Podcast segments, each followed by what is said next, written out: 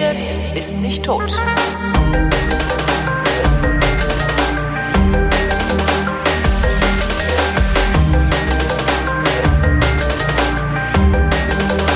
Herzlich willkommen zu den Flaschen jener Sendung, die sich mit Getränken aller Art beschäftigt, aber weil ich zu nichts komme und das Haus nicht verlassen kann, aber meinen besten Freund äh, per Kabel zuschalten kann, reden wir über Wein und das schon seit Jahren. Christoph Raffelt ist Guten derjenige, von dem ich rede. Hallo. Hallo. Das war jetzt auch mal eine völlig krumme Anmoderation, aber so sind wir. Wir Ach, nett, Profis. nett. Ach, geht doch, genau. Ähm, Gut, das mit dem Kabel war ein bisschen übertrieben. zusammenkabeln. Wie, wie nennt man das denn sonst? Also Ich wir legen eine nicht. Leitung. Wir machen eine Schalte. Wir Profis sagen ja Schalte, Schalte. wo der Normalsterbliche Schaltung sagt. ähm, wir Profis sagen auch Verlose, wo der Normalsterbliche Verlosung sagt. Und ich weiß nicht, warum wir das machen. Ja, das ist so dieses Herrschaftswissen-Gedöns, ne? Achso, meinst du, Das ist ja kein eigentliches Herrschaftswissen, aber wahrscheinlich einfach so, weil man es halt kann. so Abgrenzung durch Ja, genau, äh, äh, genau. äh, Kodifizierungsgespräch. Äh, Also Abgrenzung. Sowas, ja, Abgrenzung durch Sprache. Ja. Ja, äh, wo fangen wir denn an? Ich Äh. war, ich habe gar nichts, ich habe nichts Weinbezogenes erlebt. Doch, ich habe doch bei so einem Zeitschrift, bei so einer Zeitschrift mit, habe ich doch einen Artikel geschrieben. Ja, wir haben beide. Du hast auch beide einen Artikel ich habe die, die liegt Schluck. auf dem Küchentisch und ich habe noch nicht, ich habe es noch nicht geschafft, da reinzugucken. Es ist so zum Heulen. Ja, du bist ziemlich, äh, du bist ziemlich engagiert, ne? Äh, engagiert, genau, Ja, an, ja. genau. Dynamisch so. engagiert, mobil unterwegs. Es ist, nein, Ja, das Schluck, ist echt schrecklich. Schluck. Ja, die erste Ausgabe von Schluck Mhm. äh, ist auf dem Markt einer äh, alternativen Zeitschrift, die ja den Untertitel hat, das anstößige Weinmagazin. Ja, ich habe ja über Buletten geschrieben. Ich weiß nicht, was damit. Äh, Ja, das, das hat mich auch gewundert. ja, es ging halt um, also das Thema war Die halt ja Heimat. Mal, die sind ja nicht mal mit, mit, mit Wein gemacht. Die sind ja einfach, das sind ja einfach nur Buletten. Ja. Ja, Und das, das Thema war halt Heimat und ich habe gedacht, was ist denn hier eigentlich, äh, was ist denn hier eigentlich Heimat in Berlin? Also was kommt denn aus Berlin? Und alle meinen ja immer, das wäre die Currywurst, aber ich bestreite das, weil es hier nur schlechte Currywurst gibt. Zumindest habe ich bisher in Berlin nur schlechte Currywurst gegessen. Wirklich? Also ich meine, ja klar, wenn wir dann nachts halb besoffen bei Curry 36 stehen, das ist, natürlich ist das, Dann geht das auch. ja eben, das ist so wie du irgendwann vor 20 Jahren oder so mal gesagt hast, ja kalt schmeckt halt auch Cola. So ist das halt auch. Also wenn du einen Tee hast, schmeckt auch eine Currywurst. Und äh, dachte dann, ähm, aber was ist denn eigentlich, was ist denn eigentlich eher typisch Berlin? Und das ist die Boulette. Das, Das ist ja sogar auch. so ein Wort irgendwie, Ja, dass ja, ja, das berlinerisch ist. Und ich hätte gedacht, dass ich echt gute Buletten kriege hier in Berlin. Und habe darum dann einfach mal so rumgefragt im Bekanntenkreis und, und Kollegen und so, wo kauft ihr eigentlich eure Buletten? Und dann hab ich so, ich weiß gar nicht wie viele, ich glaube fünf, fünf Metzger habe ich empfohlen gekriegt oder sechs. Und die habe ich an einem Tag abgeklappert. Also ich bin einen Tag lang mit dem Fahrrad durch Berlin gefahren. Das war auch richtig weit. Also ich bin insgesamt irgendwie 25 Kilometer Fahrrad gefahren oder sowas. Und habe bei jedem dieser Metzger eine Bulette gegessen. Okay. Das war total eklig dann am Schluss. Also ich habe auch Ja, keinen bis auf eine, ne? Äh, ja. Na, Ja. Na, die eine, die war nicht, also Das ist keine richtige Bulette, ne? genau, das war die Also, Geflügelbulette. Daran war ja eigentlich auch nur das Spektakuläre, dass sie nach Geflügel geschmeckt hat und nicht nach, Von keine Ahnung. Kluge, Kluge hieß der, ne? Was Kluge, das weiß ich nicht mehr. Also der in, in Neukölln, in der Fulda-Straße war der. Ja. Das müsste Kluge sein, ja. Und, und habe aber auf dem Weg, und das fand ich eigentlich das Geile, weil alle diese Metzger, ähm, ich glaube außer Kluge, äh, der die gute Bulette hatte, ähm, hatten geile Bratwurst. Und ich habe irgendwie einen riesigen Berg Bratwurst im, im Rucksack gehabt. Und ähm, ja, dann Aber gab's keine das hier Bulette. Halt, nee, Buletten nicht. Und dann gab's es hier halt, gab's dann irgendwie Bratwurst. Habe ich halt abends die ganzen Bratwurst auf den Grill geworfen. Die haben wir dann auch gut gegessen, bis auf die Lavendel-Bratwurst vom Bünger. Ähm, wobei der Bünger äh, nichtsdestotrotz die besten Bratwürste macht, glaube ich. Und die Lavendel war nicht, war nicht so. Das war so Das krass jetzt auch ein bisschen Lavendel. schwierig vor, ja. Und ich wollte eigentlich sagen, dass mir im, im, im Sommerurlaub in Frankreich das gleiche passiert ist wie dir mit den Buletten in Berlin. Äh, nämlich, äh, ich bin einfach auf die Suche gegangen nach vern- vernünftigen Croissants. Und ich bin äh, erstmal einfach nicht mehr fündig geworden. Es gibt, es So. gibt in Frankreich aber doch an jeder Ecke, dachte ich. Äh, Es äh, gibt an jeder Ecke Croissants, aber es gibt kein, es gibt nicht mehr an jeder Ecke gute Croissants. Ach. Und ähm, ich habe einfach, ähm, also wir waren erst kurz in der Normandie, da habe ich keine gefunden. Äh, also ich war bei drei Bäckern, ne? Aber ich meine, das ist schon irgendwie so ein bisschen bezeichnend. Und dann sind wir ja in die Bretagne äh, gefahren und ähm, ich habe dann diejenige, die uns das Haus vermietet hat, gefragt, wo sie denn äh, Croissants, ihre Croissants kaufen würde. Ja. Und da hat sie gesagt, ja, äh, sie würde im Super Ü, also im Supermarkt, die Croissants kaufen. Und mhm. da wusste ich dann auch irgendwie schon Bescheid. Und genau so war das dann auch. Also ähm, die Croissants, ähm, die es früher gab und die es vielleicht irgendwie immer noch in äh, ich meine, als wir, als wir an der Loire waren, hatten wir doch völlig geile Croissants immer morgens. Ja, ja, ja. Aber die, ich, also von der Botanik kann ich jetzt nur sagen, ähm, aber es ist mir da nicht zum ersten Mal aufgefallen. Ähm, die Croissants, die es früher gab, gibt's heute nicht mehr in der Form, also äh, also nicht mehr so häufig. Also mhm. ich bin, wir, wir, sind 30 Kilometer gefahren, um bei so einem äh, Artisanalbäcker wirklich gute Croissants zu bekommen, wie ich mir die so äh, vorstelle und wie die auch früher tatsächlich waren. Ja. Ähm, und bei den anderen hatte ich äh, das Gefühl, die haben einfach diese, diese so, so einen vorgefertigten Industrieteig genommen. Ist das ein Indiz dafür, dass Frankreich aufhört, sich um sein Essen zu kümmern, oder ist das nur ein Zufall gewesen? Was denkst du? Nee, ich glaube, das ist kein Zufall. Also ich, ähm, ich habe mal genauer nachgeschaut in den ähm, also ich, ich finde es ja immer super spannend, in anderen Ländern in die Supermärkte ja, zu Ja, total. Ja. Und ich versuche immer so viele wie möglich irgendwie auch abzuklappern und zu gucken, wie, wie das da so ist. Und äh, in Frankreich ist es so, dass ein Großteil, wirklich ein Großteil der Produkte, die in diesen Supermärkten stehen, mittlerweile von Nestlé sind. Mhm das sagt schon viel, finde ich. Also es gibt natürlich Supermärkte, ein gut, gut äh, bestückter Leclerc, ähm, der hat, der hat immer noch eine gute frische Abteilung, der hat eine, gerade da unten dann eine sehr, sehr gute Fischabteilung, ja. Ähm, aber ähm, also zum einen haben die ja, die produzieren einen unglaublichen Müll. Mhm. Ähm, da ist ja alles verpackt, alles, äh, äh, ja. Also wenn, du wenn du da dann äh, Buletten kaufst, die kriegst du, kriegst du eigentlich nur verpackt in, in so drei Lagen verschiedenen Kunststoffs und mhm. Papier. Und ähm, dann haben die ja kein Pfandsystem. Du schleppst dann da diese sechser oder zwölfer Pakete Wasser raus und die, ja, die bringst du dann und dann, dann, dann sammelt sich das in Riesentüten, die du dann eben zu so zu so Sammelstellen bringst. Also schon ein bisschen verrückt. Mhm. Aber aber dieser dieser ähm, also diese Marktmacht von äh, von Nestlé und äh, ein zwei anderen äh, dieser äh, Riesenkonglomerate, die macht, also die hat, fand ich schon echt beeindruckend da. Ja. ja. Also vor allem, wenn du dich ein bisschen damit auskennst und guckst, äh, äh, welche welche Firmen gehören noch dazu, ne? Also die, wo, wo jetzt gar nicht erstmal Nestlé draufsteht, aber mhm. letztlich ist ja Volvic und, und, und so weiter, Vitell, das ist ja auch mittlerweile alles Nestlé oder Danone, ne? Das ist ja alles nicht mehr eigenständig. Das ja. sind alles, alles äh Und das ist im, im Grunde, und das finde ich eigentlich das Tragische. Ähm, alleine der Umstand, dass es ein, ein äh, wie nennt man denn das, Nahrungsmittelkonzern, Lebensmittelkonzern ist, ist Garant dafür, dass es nicht mehr gut ist. Ne? Also das ist diese, das ist halt so eine Vereinheitlichung, die mir irgendwie, also ich finde das total unangenehm. Wobei bei mir ist halt gerade so ein bisschen andersrum ist, dass ich seit ein paar Jahren eigentlich auch erst wirklich entdecke, ähm, dass so handgemachtes Zeug einfach besser ist, weil es eben nicht jeden Tag gleich schmeckt. Problem ist sicherlich auch, dass es erst seit zehn Jahren hier in Berlin überhaupt eine halbwegs erträgliche Versorgung gibt und die gibt's immer noch nicht. Ich war die Tage mit einem Freund ein Bier trinken und der sagte auch, naja, der Einkauf äh, samstags, die Einkaufstour dauert mindestens drei Stunden mit dem Auto. Weil er halt quer durch die Stadt fährt, um hier was zu kriegen, da was zu kriegen, dort was zu kriegen, weil mhm. es halt immer noch nicht äh, äh, an, an jeder dritten Ecke einen vernünftigen Laden gibt. Mhm. Ja. Tja. Und ja, und bei, bei, bei diesem, also du, du merkst es ja nicht direkt immer beim eben, äh, beim Geschmack dieser Produkte, ja. Finde ich. Also, ich meine, so ein Espresso schmeckt ja, ne? Also der schmeckt ja stimmt, besser ja. als die meisten anderen Kaffees, die man ja. so kriegt. Äh, und trotzdem ist es halt der letzte Scheiß, ne? Ja. Ja gut, aber da hängt's da hängt's halt an der Verpackung ne? Ja, und natürlich auch am Preis für den Kaffee, weil es ist halt absurd teuer. Also ich habe ich habe gerade ähm, hat mir ein Hörer, was ich total toll fand und äh, ähm, hat mir zwei Kilo ähm, La Torre Kaffee geschickt aus Manerba okay. in äh, Italien am Gardasee. Ähm, ah, der hatte dir schon mal was geschickt, ne? Nee, nee, nee, nee da, da gab es einen, der wohnt da, der lebt in ah, Salon. Okay. Ich weiß gar nicht, ob der da immer noch lebt und ob der immer noch zuhört. Der hatte mich auf diese äh, Rösterei gebracht, wo ah. du dann halt für, für so ein. Kilo Kaffee in der Rösterei schon 20 Euro bezahlst. Das heißt, bis das Zeug, also du kriegst es hier nördlich der Alpen, habe ich es noch nie gesehen. Mhm. Aber ich würde vermuten, dass wenn du es hier kaufen könntest, kostet es mindestens 40 pro Kilo. ja.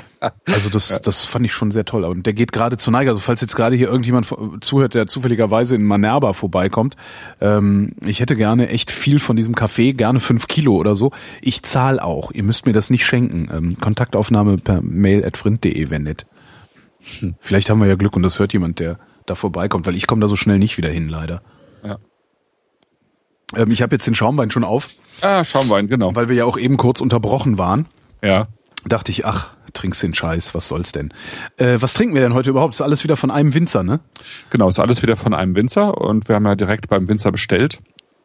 Der Winzer heißt äh, Sebastian Schneider. Haben wir das bezahlen müssen? Habe ich eine Rechnung gekriegt und habe die wieder übersehen? Äh, nee, ich glaube, wir haben das nicht bezahlt. Okay, ah, super. Siehst du, man muss nur lang genug so eine Sendung machen, dann kriegt man auch Wein für lau. Ha! Ja. Und äh, das ist natürlich dann auch der Garant dafür, dass der Wein absolut super ist. Ja? Also das können wir jetzt schon sagen. Wir können jetzt schon sagen, der Wein von Sebastian Schneider. Sebastian Schneider ist absolut super. Absolut. Also ich bin so begeistert von Sebastian Schneiders Weinen, dass äh, ich, also ich bin so begeistert von den geschenkten Weinen von Sebastian Schneider, dass ich eigentlich gerne ein YouTube-Video drüber machen würde. Ja? Ah. Holgi Slimani. Fang, fang doch mal an damit. Ich fange mal damit an. Genau, ich mache dann so ein so Holgi Slimani äh, kauft Wein und packt dann die Weinkartons zu Hause aus. Und dann mache ich, kennst du diese diese diese Videos, wo so wo so irgendwie intelligenzgeminderte Mädchen einkaufen gehen und dann erzählen, was sie alles eingekauft Nee, haben? gar nicht, gar Das nicht. ist sehr sehr lustig. Und, und dann gibt's irgendwie die Steigerung davon, dass dann dieselben Mädchen erzählen dann, was sie alles verbraucht haben. Ja? Also stell dir einfach, stell dir einfach so eine Frau vor, mit der du deine Zeit nicht verbringen wollen würdest, die Ja. erzählt hat, ja, und dann gibt es hier von, äh, von äh, Nivea gibt's diese neue Body Lotion und, äh, und die habe ich mir mal gekauft und dann habe ich mir das gekauft, habe ich mir das gekauft und dann irgendwie in dem nächsten Video ist dann, ja, und dann habe ich die Body Lotion von Nivea aufgebraucht und dann habe ich das aufgebraucht und dann habe ich das auf. Das ist total geil. Und ich glaube, wenn wir das mal mit Wein machen würden, ja, also wir haben uns einen Karton, wir waren in der Weinhalle und haben uns einen Karton hier geholt, da ist ein Rosé drin und hier und das und so und dann machen wir eine Stunde später ein aufgebraucht Video da draus. Ja, dann haben wir den Rosé gesoffen. Hätte ich Bock drauf. Ich nicht. Nicht? Ich habe noch den Karton Aldi-Wein hier, den, weißt du, wo wir letztes Ja, Jahr dachten, auch wir noch. könnten. Ne? Ja, ich ah, ja, auch. okay. Ja, ja. Kannst du, ja mit, kannst, ja, kannst du mitbringen, wenn du im November runterkommst. Ja, bestimmt. Machen wir einen Umtrunk hier draußen auf Oh, der Straße irgendwo. Das können wir auch machen, aber dafür haben wir ja dann schon andere Weine, weil wir, wir Ach ja. äh, äh, gehen ja von, von Weinveranstaltung zu Es Weinveranstaltung. ist, es ist furchtbar, das wird wieder so anstrengend. Sebastian Schneider. Ah, der, der mit den super Weinen, wo wir. Hör auf jetzt. Ja. Das ist Heimatwein, ne? Das ist klar. Heimatwein. Heimatwein sozusagen. Also für uns ja schon. Für uns Rheinländer ist das Heimatwein. Wieso, wo, wo kommt der denn her? Warte mal. Ja, der kommt aus Bad Hönningen. Bad Hönningen, wo ist denn das? Bad Hönningen ist nördliches Mittelrheintal. Also ist dann also quasi Bonn. Ja, noch ein Stück weiter. Also Hönninger ke- kennst du ja wahrscheinlich als, als Wasser. Also Hönninger als Wasser. Ich überlege gerade, nicht wirklich, nee. Ja, ne? Okay. Also es gibt jedenfalls eine, eine Wasserquelle in Bad Hönningen. Mhm. Und ähm, wahrscheinlich auch Bad Hönningen deswegen. Also gutes Wasser, Heilwasser. Heilwasser. Heilwasser. Ähm, der hat aber, der Sebastian Schneider, der hat, Nazi-Vergleiche hier.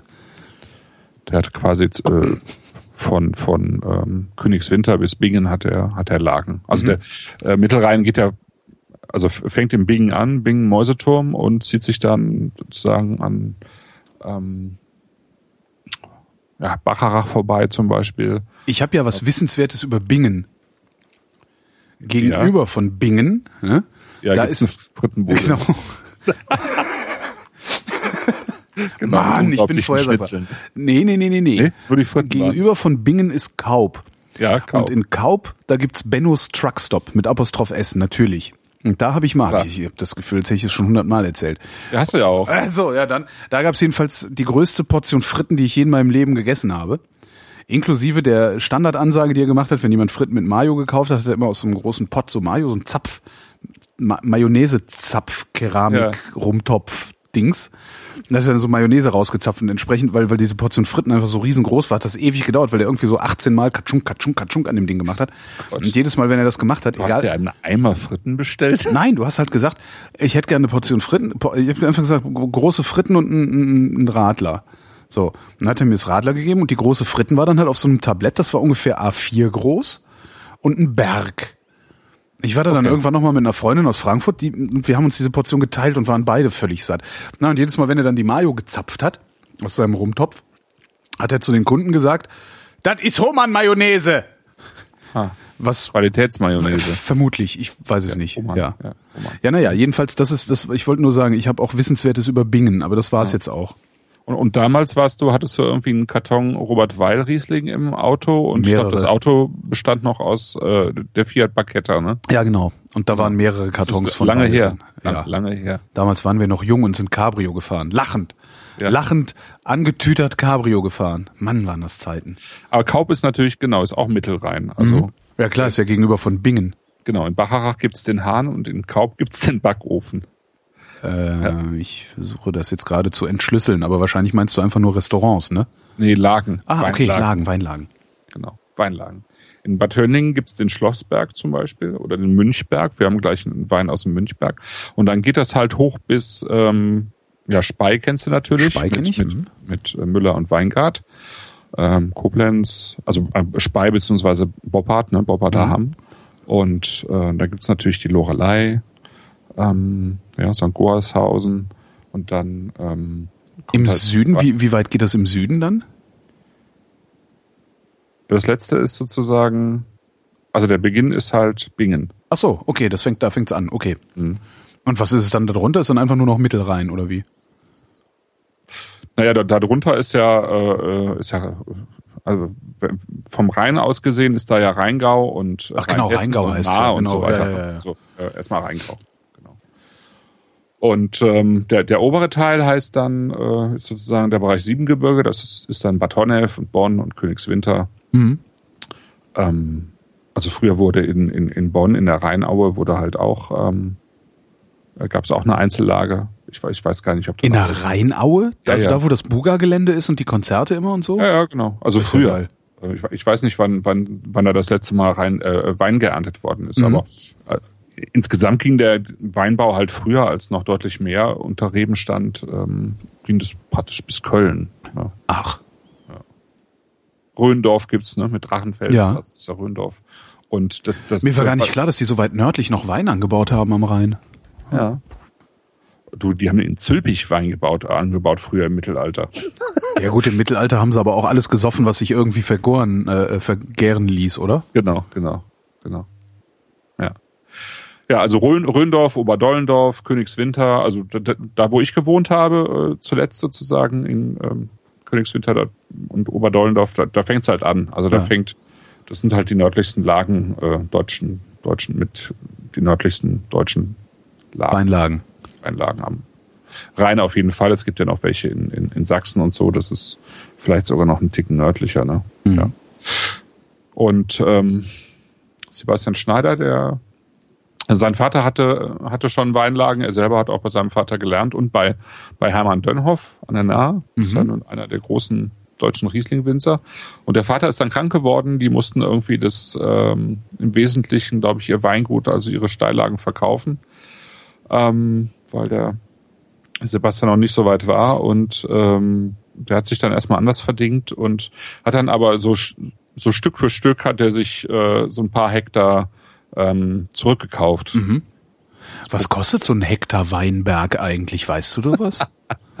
ich habe ich hab, äh, heute noch was gelesen. Ähm, ich habe heute gelesen, dass äh, in, ähm, in Montalcino, das ist ja ähm, so eine der Edelgemeinden in der Toskana, also mhm. Brunello di Montalcino entsteht dort. Äh, da ist, da ist äh, wohl diese Woche eine 1,6 Hektar Lage für 6 Millionen Euro. Ach du Scheiße. Äh, weggegangen. Aber das ist natürlich, das ist natürlich Irrsinn, ja. Ähm, also, das ist halt Spekulation. Ja, okay. Das, das sind halt Leute, die, die, äh, die haben eh sagen, zu, zu viel Geld halt, ne? Die zu viel Geld haben und, und äh, nicht wissen, wohin damit und dann äh, das eben in diese Renommee ähm, äh, stecken, womit sie unterm Strich wahrscheinlich auf Dauer die, das Ganze kaputt machen. Aber ähm, Warum? Weil die Weine zu teuer werden und es dann keiner mehr kauft? Oder? Ja, weil es einfach versaut. Ne? Ähm, die Weine werden teuer, aber äh, ich denke mal, dass alle anderen, das ist ja so ein bisschen so wie auf Sylt, wo, wo ja kaum noch jemand äh, quasi indigene Bevölkerung lebt, ja. ja und wo es total hässlich ist. Kollege war da und sagte auch, die, die sanieren da halt nichts mehr. Da sieht's halt aus wie in den 70ern gebaut und nie wieder angepackt. Und so. Ja, man, manche Ecken, aber es gibt auch schöne Ecken. Ja, ich war da noch ja. nie. Würde ich gerne mal hin nach Sylt. Schon ganz nett auch. Ja. aber äh, die Leute, die, die von da kommen, die können sich das halt nicht mehr leisten. Also sobald irgendwo da eine Wohnung frei wird, ein Haus verkauft wird, äh, sind halt welche, die legen, legen das Zehnfache auf den Tisch mhm. vom, vom normalen Preis sozusagen. Und, und wenn das, wenn ein, wenn das in einem Weinbaugebiet anfängt, dann geht es halt immer so weiter. Ähm, also vor allem, wenn vorher schon klar ist, dass, äh, dass ein gutes Weinbaugebiet mhm. ist. Also im Burgund fängt das jetzt auch langsam an, dass die, das ist ja sehr klein, äh, so sehr kleinteilig, ja, äh, durch das Erbrecht haben die Winzer sehr, meistens sehr kleine Parzellen, die dann auf zig Gemeinden verteilt sind. Aber trotzdem fängt es da jetzt auch an, dass irgendwelche großen Konzerne, Versicherungen, ähm, ja, so, so, so Firmen wie Moe, NSC dort halt ähm, aktiv werden und mhm. kaufen. Dann wird's halt immer teurer. Und dann kann sich der Normalbürger, kann sich ja Burgunder eh kaum leisten. Äh, das wird dann, wird dann noch unerreichbarer, mhm. so wie es bei den Bordeaux Cru auch ist. Also ich meine, so ein, so ein Lafitte oder ein, äh, keine Ahnung, Margot oder so, die haben ja in den 80er Jahren, kon konnte man sich die, wenn man mal ein paar Mark zur Seite gelegt hat, konnte man sich davon ja noch eine Kiste kaufen. Ne? Mhm. Heutzutage halt nicht mehr. Ne? Nö. Und äh, das ist dann irgendwann beim Brunello wahrscheinlich ähnlich. Dann verkauft halt der eine oder der andere verkauft seinen Krempel dann auch. Äh, an so Heuschrecken sozusagen. Ja. Und im, am Mittelrhein ist es halt komplett anders. Also ich habe überhaupt gar keine Ahnung, was eine Mittelrheinlage kostet, aber wahrscheinlich ähm, kriegst du so, ich sag mal, normale Lagen, die jetzt nicht zu den berühmten Lagen gehören, wie jetzt Bobbata oder sowas. Äh, da sind wahrscheinlich die Leute sogar froh, wenn du, wenn du eine nimmst, ja. Also mhm. es das, das Gebiet hat heute, ich weiß, 450 Hektar etwa. Äh, das war mal viel größer. Und ähm, dadurch, dass der Mittelrhein jetzt ähm, keinen so guten Ruf hat, also ich sag mal, er hat keinen schlechten Ruf, also ist nicht überhaupt nicht negativ, aber er hat halt keinen äh, ähm, keinen besonderen Ruf, weil äh, ähm, weil man dort kaum Winzer kennt. Ja, der, der hat keine äh, keine wirklichen ähm, Leuchttürme. Mhm. Also es gibt sehr gute Winzer wie wie Müller. Ich wollte gerade sagen, da kommen noch tolle Weine her, eben. Oder oder oder Weingart. Ähm, aber die spielen in, in diesem ganzen, also das ist ja heutzutage auch sehr viel Marketing. Ja. Ähm, und ähm, die spielen in diesem ganzen Marketingorchester halt nicht mit. Warum nicht? Haben die zu wenig, also ist zu wenig Ausstoß, als dass sich das lohnen würde, das großflächig ja. zu vermarkten? Also Florian Weingart. Äh, ja gut, der will halt, nicht. Ja. Der will nicht, ja. genau. Der will nicht. Der sagt, also ich habe eh nicht so so viel.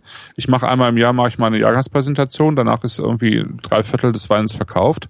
Und was soll ich da jetzt äh, in den VDP eintreten und genau. irgendwie jeden Monat irgendwo anders eine Veranstaltung machen mit Weinen, die ich eh schon verkauft habe eigentlich. Mhm. Nachvollziehbar ähm, irgendwie. Auf der anderen Seite ist natürlich, wenn, wenn du irgendwie vier, fünf, sechs Winzer hättest, die im VDP sind, ich glaube im Moment sind es nur zwei, äh, nämlich Toni Joost, der Lagen. VDP für, für Neuhörer, äh, der Verband der deutschen Prädikatsweingüter, ne? Genau. Ja, ja, genau. So ein, ein Verband, ähm, mit Marketingverband manche, halt. Manche sagen, es ist so ein Eliteverband. Äh, also es gehören auf jeden Fall mit, mit die wichtigsten und besten Weingüter in Deutschland gehören zum VDP. Mhm. Und es, genau, es ist ein Interessensverband, es ist ein Marketingverband, ähm, ein Verband, der sich eben im Inland und im Ausland äh, geschlossen präsentiert. Und das hat natürlich, äh, das hat natürlich einen großen Einfluss ja, äh, darauf, wie deutscher Wein und, und eben auch guter deutscher Wein gesehen wird. Und wenn, wenn jetzt äh, es einen ähm, Bereich äh, Reichsverband Mittelrhein gäbe, wo ein paar Winzer drin wären, ähm, die aus diesen, also die, die Wein anbauen in diesen guten Lagen, dann könnt, könnte der Mittelrhein auch nochmal wieder ein anderes Renommee kriegen. Also deswegen äh, finde ich das zweischneidig so ein bisschen. Mhm. Ja. Also ich kann den Florian Weingart gut verstehen. Auf der anderen Seite ähm, würde ich mir so ein bisschen wünschen, dass dieses Gebiet, was echt ein großes Potenzial hat, ähm, ja, ein bisschen, ein bisschen mehr davon ausspielen könnte. Und die äh, entsprechend haben die, die jungen Winzer, die so nachkommen, die haben es halt schwer. Also der Bastian Schneider, der macht das halt im Nebenerwerb. Ne? Der ist irgendwo Kellermeister in, äh, ich glaube, an der Nahe in einer Genossenschaft, macht da die Weine und ähm, ja, macht dann zu Hause irgendwie 25.000 Flaschen. Mhm. Ähm, und fährt dafür aber den ganzen Mittelrhein hoch und runter. Ja, der hat irgendwo ja, äh, in Hönningen und Oberheimbach und weiß ich nicht wo, im Boppardaham hat er ein bisschen ähm, äh, so, so verteilt äh, insgesamt äh, ich glaube, zweieinhalb Hektar jetzt wieder und ähm, ich finde das sehr, sehr äh, ehrenwert, ja, das zu tun, denn ähm, vieles davon ist eben auch Steillagenweinbau und äh, der muss halt gepflegt werden und wenn der nicht gepflegt wird, dann fällt das halt irgendwann alles in sich zusammen mhm. und und äh, verrottet und äh, ja, dann kommen die Pilze und dann kommen die Wildschweine und so weiter und so fort. Ne? Und ähm, es ist aber es ist eben schwierig, wenn wenn du anfängst ähm, ja mit einer Flasche Wein für fünf Euro oder so, ne? ja. dann dann kannst du kannst du das halt praktisch nur im Nebenerwerb machen. 5,80 Euro kostet jetzt der einfache Wein. Das ist ein bisschen höher gegangen im Preis, zum Glück, finde ich. Ähm, ja. Wie fünf Euro, wie, wie höher gegangen wäre jetzt was? Das habe ich nicht verstanden. Der, der, der, der einfache, der Einstiegswein bei, bei Sebastian Schneider, der kostet 5,80 Euro die Flasche. Ja. Ne? Das, ist, ein bisschen wenig. Das ist, das, das ist ja. so für den kleinen Winzer, also ich frage mich sowieso immer, wie die davon leben können, wenn die Weine ja, unter 10 ja Euro. Wie gesagt, der macht's halt nicht und, und, und Florian Weingart, äh, der, der macht halt auch keine Riesensprünge damit. Mhm. Ne? Und wenn du dann äh, zwei schwierige Jahrgänge hast, wie 13, 14 beispielsweise, wo die ähm, wo die Prädikatsstufen, also wo du viel weniger Spätleser hast, sondern eher Kabinett- oder Qualitätsweinqualität, mhm. wo, wo die Menge eh klein ist, dann wird's halt schon hart, ne? Dann bist du Ja, deswegen hatte damals Severin Simon mit dem Schnapsbrennen angefangen. Mhm. Tja. Was eigentlich eine super Idee ist. Also, weil das ist halt saisonunabhängig. Ja. Wenn du ordentliche Schnäpse machst, aber die ja, hat er. Eben, also eben. Das, äh, ja, ja, die hat er. Aber genau, das muss ja auch erstmal. Ja, apropos Schnäpse, ich habe neulich mal was getrunken von ähm, Stählemühle, kann das sein? Ja. Das war wirklich guter Schnaps. Okay. Der kostet aber auch dann so 200 Euro so eine Flasche oder sowas. Also ich habe ja, ähm, okay. ich habe es noch nicht, sagen wir mal so, ich habe es noch nicht geschafft, mir von denen Schnaps zu kaufen, weil die so ein riesiges Sortiment haben und so krasse Preise, dass ich, also wenn ich da mal bestellen würde, würde es sofort keine Ahnung 500 Euro kosten oder sowas und darum habe ich es bisher noch nicht getan.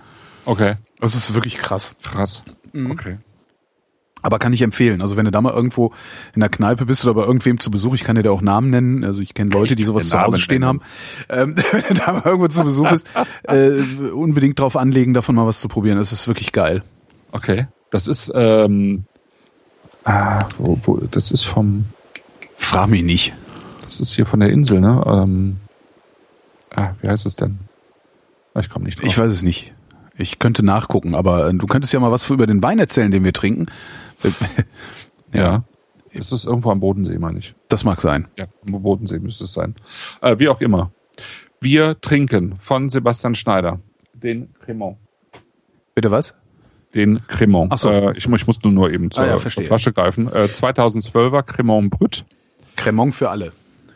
Genau, Cremant so. für alle. Das ist schon mal, ähm, finde ich, finde ich ja an sich schon mal schön. Wir, wir haben, wir kennen das ja schon von der Obermosel, nicht wahr? Dass, ja, ja, ja. Dass es deutsche Winzer gibt, die ähm, äh, ihren Schaumwein äh, Cremant nennen. Warum eigentlich? Warum nennen die den nicht Sekt? Weil es ist doch ein Sekt. Äh, nee. Ähm, nee? Sekt und Cremant haben ähm, äh, unterschiedliche rechtliche Voraussetzungen. Ah. Ja. Also Cremant ist einmal, äh, der Sebastian Schneider hat einen Sekt und er hat einen Cremant.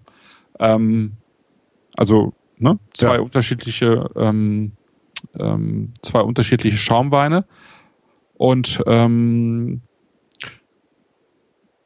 ja, wa warum nennen sie ihn Cremant? Eben wegen einer, ähm, also zum einen ähm, gibt es äh, Winzer, die sagen, ich äh, nenne meinen Schaumwein Cremant äh, und produziere ihn sozusagen nach, nach, den Statuten des Cremants. Die kann ich ja gleich nochmal eben ja. erläutern so ein bisschen.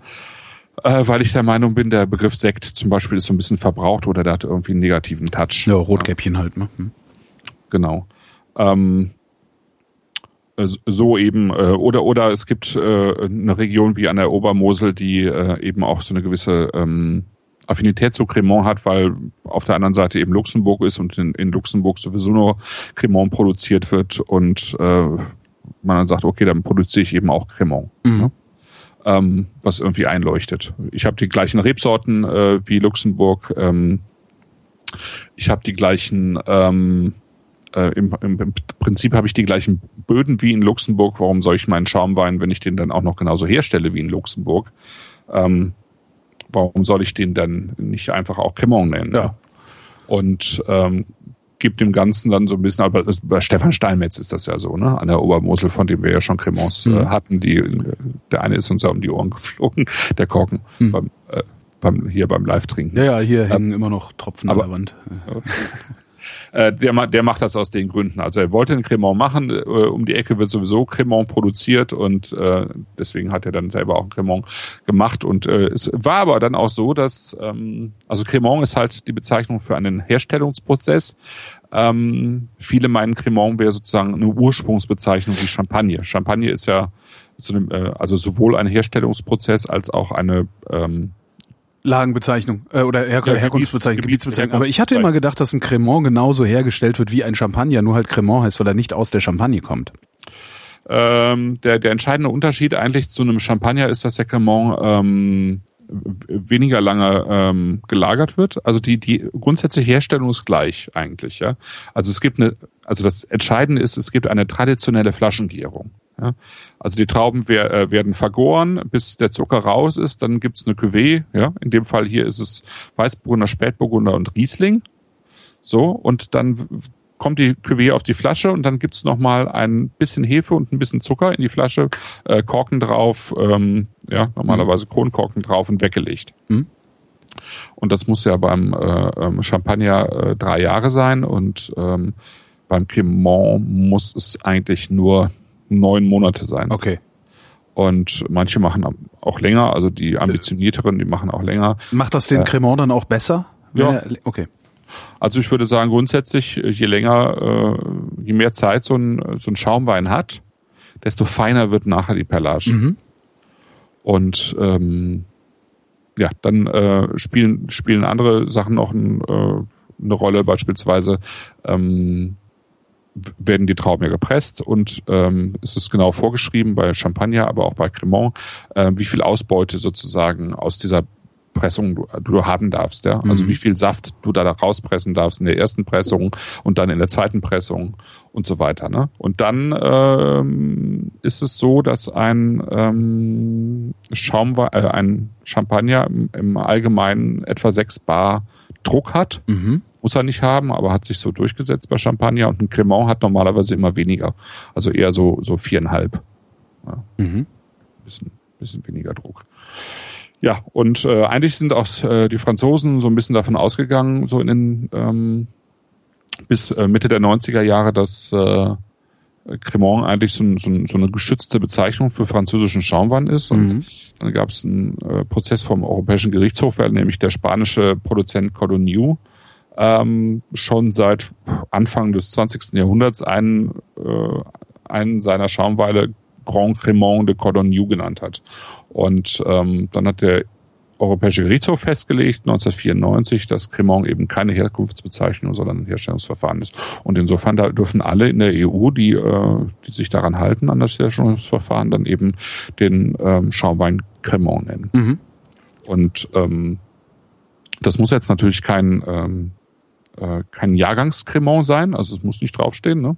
Ähm, aber bei Sebastian Schneider ist es einer, also es ist ein reiner äh, 2012er ähm, Cremant, der ähm, im Wesentlichen aus, wenn ich mich nicht irre, aus Spätburgunder gemacht ist. Mhm. Ähm, also etwa die Hälfte Spätburgunder und dann äh, Weißburgunder und Riesling. Zum Wohl. Ja, ich finde, er riecht extrem intensiv. Also, ne, also extrem intensiv und vor allen Dingen extrem intensiv nach Frucht. Ja. Äh, was ich so von, von Schaumwein eigentlich gar nicht so gewohnt bin. Frag mich nicht was, so ein Steinobst halt, ne?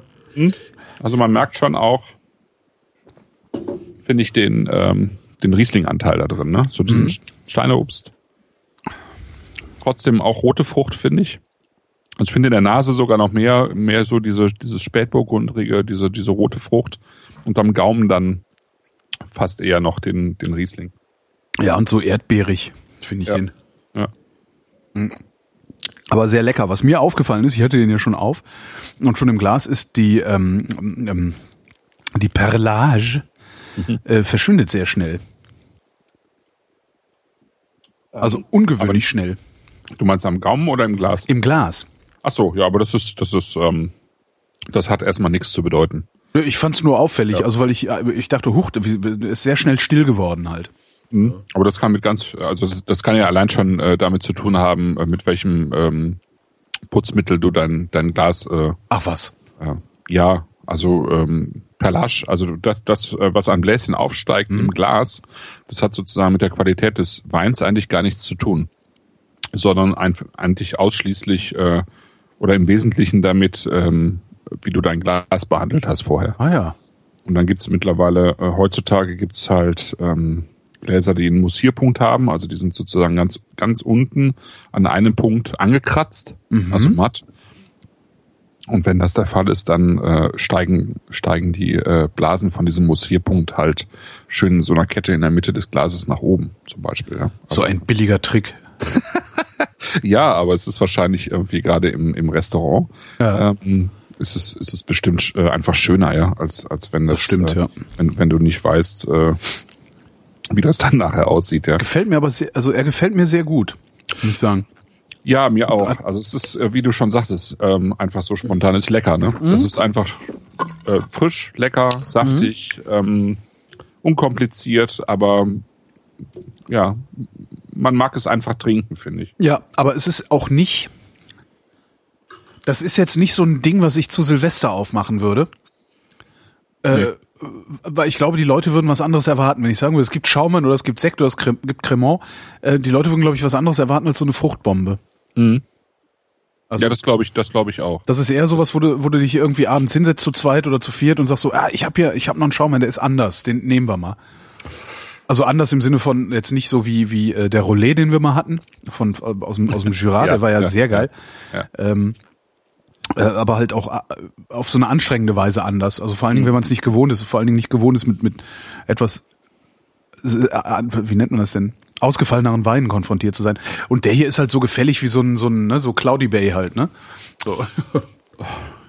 Ja, ja, es ist gefälliger, genau. Also ja. er hat, er hatte überhaupt nichts von einem Hefigen, ne? Gar ja, nicht. Ja. Ähm, da hätte jetzt beispielsweise der von, von Stefan Steinmetz mehr, also der hätte mehr von diesem Brioche-Hefe. Finde ich hier ähm, ja gar nicht drin. Nee, übrigens. gar nicht. Findest also. du gar nicht drin. Genau, das ist, äh, taucht hier gar nicht auf. Ähm, ich glaube, es ist einfach auch ein schöner, ich glaube, es ist einfach auch ein schöner Sommerwein. Mhm. Dieser Frucht. Und ähm, ist jetzt schon drei Jahre alt auch, also merkt man ihm jetzt auch gar nicht an. Ich meine, ein Sekt altert oder ein Cremant altert ja auch. Ähm, ich finde der super frisch, also sehr schön. Gut, ich meine, er hat 24 Monate Ausbau hinter sich und ist jetzt dann sozusagen ein Jahr wahrscheinlich auf der Flasche, ähm, also verkorkt. Ne? Hm. Ja. Nee, schön. Hat, hat auch nicht zu viel Restzucker, also es ist hm? äh, wie viel Genau, der Gramm, nach, also nach hinten, nach hinten raus ist er sogar, ich finde den nach hinten raus sogar sehr trocken. Also, ja. also ja, äh, sagen wir so, im Vergleich zu der üppigen Frucht am Anfang. Ja, genau. Und das ist eigentlich das Schöne, glaube ich. Das ist das, was äh, ähm, den Cremant ausmacht. Der hat fünf Gramm Restzucker, das ist Unterbrüt, also das ja. ist sozusagen extra Brüt. Und ähm, wenn du jetzt diese Erdbeerfrucht hättest, äh, also diese Rotfrucht, Erdbeerfrucht, Himbeer und dann so noch ein bisschen dieses Steinobst dazu mhm. und dann hättest du noch so einen süße Kick, dann wäre das, glaube ich, äh, äh, zu viel. Ja. ja. Das, das, würde dann eher so tendenziell so ein bisschen kitschig wirken. Ne? Eindeutig. Und, und das hat er hier halt gar nicht. Also das finde ich echt schön gemacht. Schöner, mhm. schöner Cremant. Ja. ja, wirklich schön. Und man hat auch nicht das Gefühl, dass man, das ist, man hat nicht das Gefühl, dass man Alkohol zu sich nimmt, während man den trinkt. Ich finde das ganz bizarr. ja, Obwohl ja. das Publikum, also das Publikum am Ende natürlich dann auch wieder merkt, dass ich einen gezwitschert habe, weil meine Zunge dann so komisch hängt. ja, aber das, da haben wir ja noch ein bisschen Zeit. Ist ja erst der erste Wein. Was ist denn der zweite? Der zweite wäre der mit dem schwarzen Etikett. Äh. Ah ja, der andere hat ein weißes Etikett. Siehst du, genau. ist mir noch gar nicht so richtig. Äh, äh nämlich, ähm, das Etikett heißt ja, ein Mittelrhein im Tal der Burgen und Schlösser gedeiht in sonnenverwöhnten Steilhängen auf verwitterten Schieferböden und unter Einfluss eines einzigartigen Klimas unser Riesling. Lass mich raten, es ist ein Riesling. Es ist ein Riesling, genau. Obwohl das, das ziemlich cool wäre, wenn er da jetzt irgendwie so ein Grauburgunder drin hätte oder sowas. Ja, ich wollte nur mal sagen, dass da unser Riesling gedeiht. Äh. Hier ist Grauburgunder. Ja. Finde ich ein sehr schönes Etikett. Ja. Ähm, wenn man die drei Flaschen nebeneinander stellt, finde ich es ein bisschen schwierig, weil äh, die Typo ist zwar gleich, aber ansonsten ähm, ist es ähm, sozusagen das Design doch äh, relativ unterschiedlich, so dass man, ja. ne, wenn man die drei Flaschen im, im Regal nebeneinander hat, dann muss man genauer hingucken. Also Stimmt. kommt durch die Typo drauf, dass es äh, der gleiche Winzer ist. Ja, Das und dadurch, dass der Name draufsteht, glaube Ja. ich auch. Ja, ja. Wobei, weil er ja bei dem, hier bei dem Riesling, Schiefer Riesling trocken erstmal vorne gar nicht draufsteht. Ähm, das könnte man noch ein bisschen vereinheitlichen, Mhm. finde ich. Ähm, denn, denn das Etikett finde ich wirklich schön. Also das äh, zeigt auch nochmal ähm, einfach Leidenschaft. Steht ja auch oben auf der Kapsel drauf, äh, Leidenschaft, Beruf, Berufung. Ähm, beim Stefan Steinmetz steht ja auch 100% Leidenschaft drauf. Ähm, Auf der, ah, da oben. ne, da oben. Ja, Genau. ich habe gerade auf den Verschluss So. geguckt, ich Depp. Ja, ja, alles klar.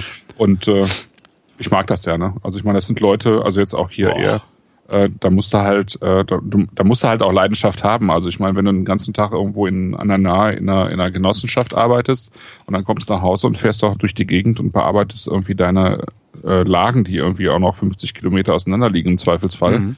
Ähm, aus dem Grund hat er der Florian Weingart irgendwie schweren Herzens seinen äh, Weinberg, den er im Fürstenberg hatte, was quasi schon Echt, den hat er nicht mehr?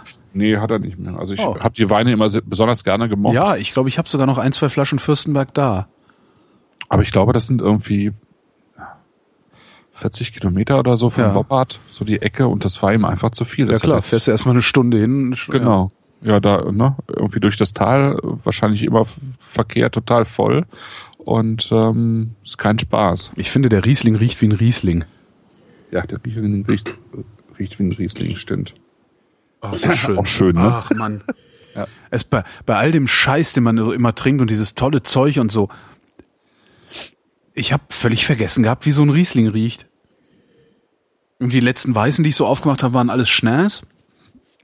Ähm, Echt, du hast, du hast äh, schon getrunken? Ja, ja, ich habe hier irgendwie ein ein Dutzend Flaschen von René Moss rumliegen. Sehr schön. Und immer wenn ich so, immer wenn wir dann so sitzen und irgendwie schon angetütert sind und eine Flasche ist leer, denke ich so, ey, komm jetzt mal was ordentliches auf hier. und dann reiß ich halt so ein Moss auf. Ja, ja, auch schön. Ja, das ist auch schön. ja. Ist nach wie vor einer der spektakulärsten Weine, die ich so kenne. Also das äh, finde ich echt irre, das Zeug von dem. Ja.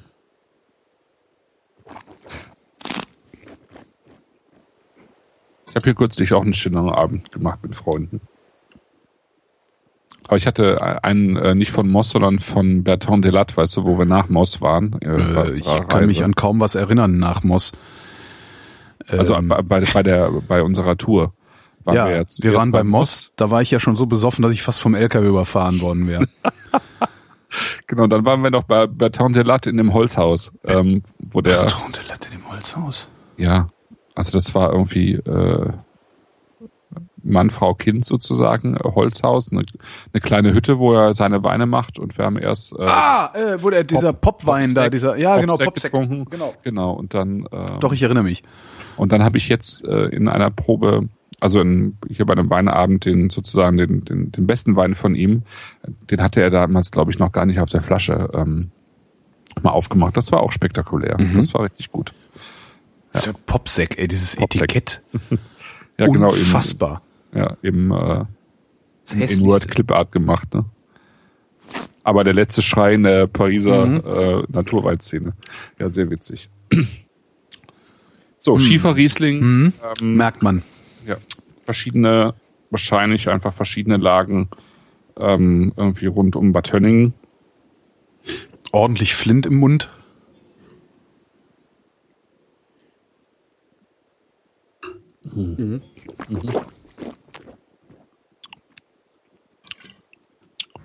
Das ist mir fast, fast was zu weich. Aber die, da- ich kann damit leben, weil das ist brutal saftig, das Zeug. Meine Herren. Ja, Was hat denn der damit gemacht? Boah. Ist ja- ich bin hier am Speicheln. Der hatte halt irgendwie, einen, ich sag mal, einen leichten Restzucker von, von vier Gramm. Mhm. Der hat eine knackige Säure von, vom, vom Doppelten, also acht Gramm. Ja, Na, dann ist es, dann, dann ist es halt Zwischenfrage. Ja. Zwischenfrage. Der hat einen Restzucker 4 Gramm. Mhm. Verstehe ich. Was heißt denn eine Säure von 8 Gramm? Was ist denn dann da Ja, drin? eine Säure kannst du im Prinzip ja auch messen. Ach, Ja. ich dachte, die Säure wäre immer davon abhängig, wie viel Zucker noch drin ist. Mhm. Siehst du? Wie misst man denn dann die Säure? In Gramm. Frag mich jetzt Ah, ja. nicht, hier, aber äh, man misst sie. Also ich, äh, ich weiß nicht genau, mit welchem äh, Spektrometer man Säure misst, aber man misst sie in, äh, in der Einheit Gramm pro Liter, Okay. wie Restzucker. Was mag denn dann das sein, was die da? Naja, gut, das muss man dann, das kann ja, kannst du ja nächstes Mal erzählen. Das können, können ja Chemiker erzählen. Genau, der Chemiker, der soll das daran, mal daran merkt man dann immer, dass ich dann doch Theoretiker bin. Genau, die Chemiker, die sind ja Praktiker. Nee, die, die Winzer sind Praktiker, die können dir das Genau. natürlich erzählen. Ich kann dir das jetzt wieder nicht erzählen. Ja, also 12 Gramm Alkohol, ne, glaube ich. Äh, äh, Prozent, Entschuldigung. Das ist dann doch Prozent. Ja, genau, 12 Prozent Alkohol. Genau, und davon sind halt 4% Zucker und 8% Säure. so wird das gemessen. Und dann halt in Gramm. In Gramm, ja. Ja, und dann ist es eben Schieferriesling. Also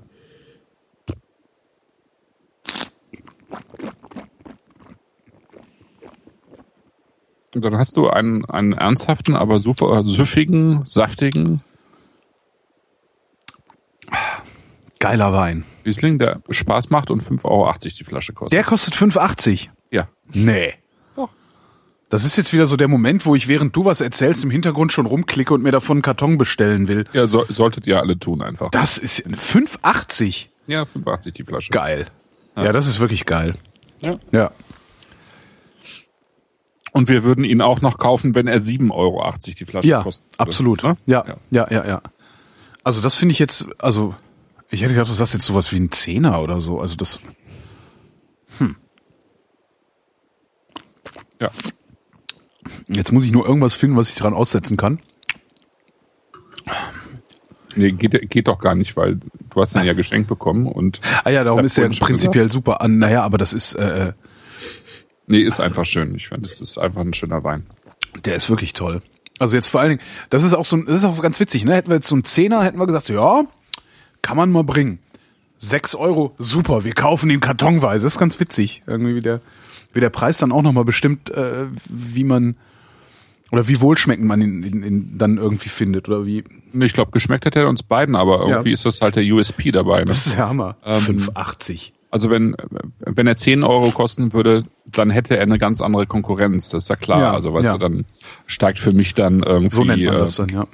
ja, dann steigen für mich halt, wenn ich jetzt am Mittelrhein bleibe, keine Ahnung, äh, dann steigen halt Weine von, von Weingart und, äh, Ja.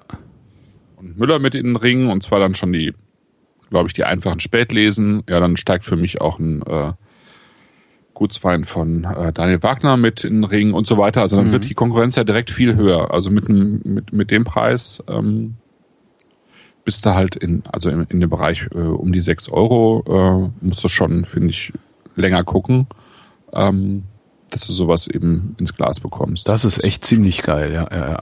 Aber eben, ich finde, also im Preisbereich bis 8 Euro ist das ist Super. super Wein. Vanyon schreibt gerade in den Chat, ähm, ich kann mir vorstellen, dass der Schiefer irgendwann anstrengend wird.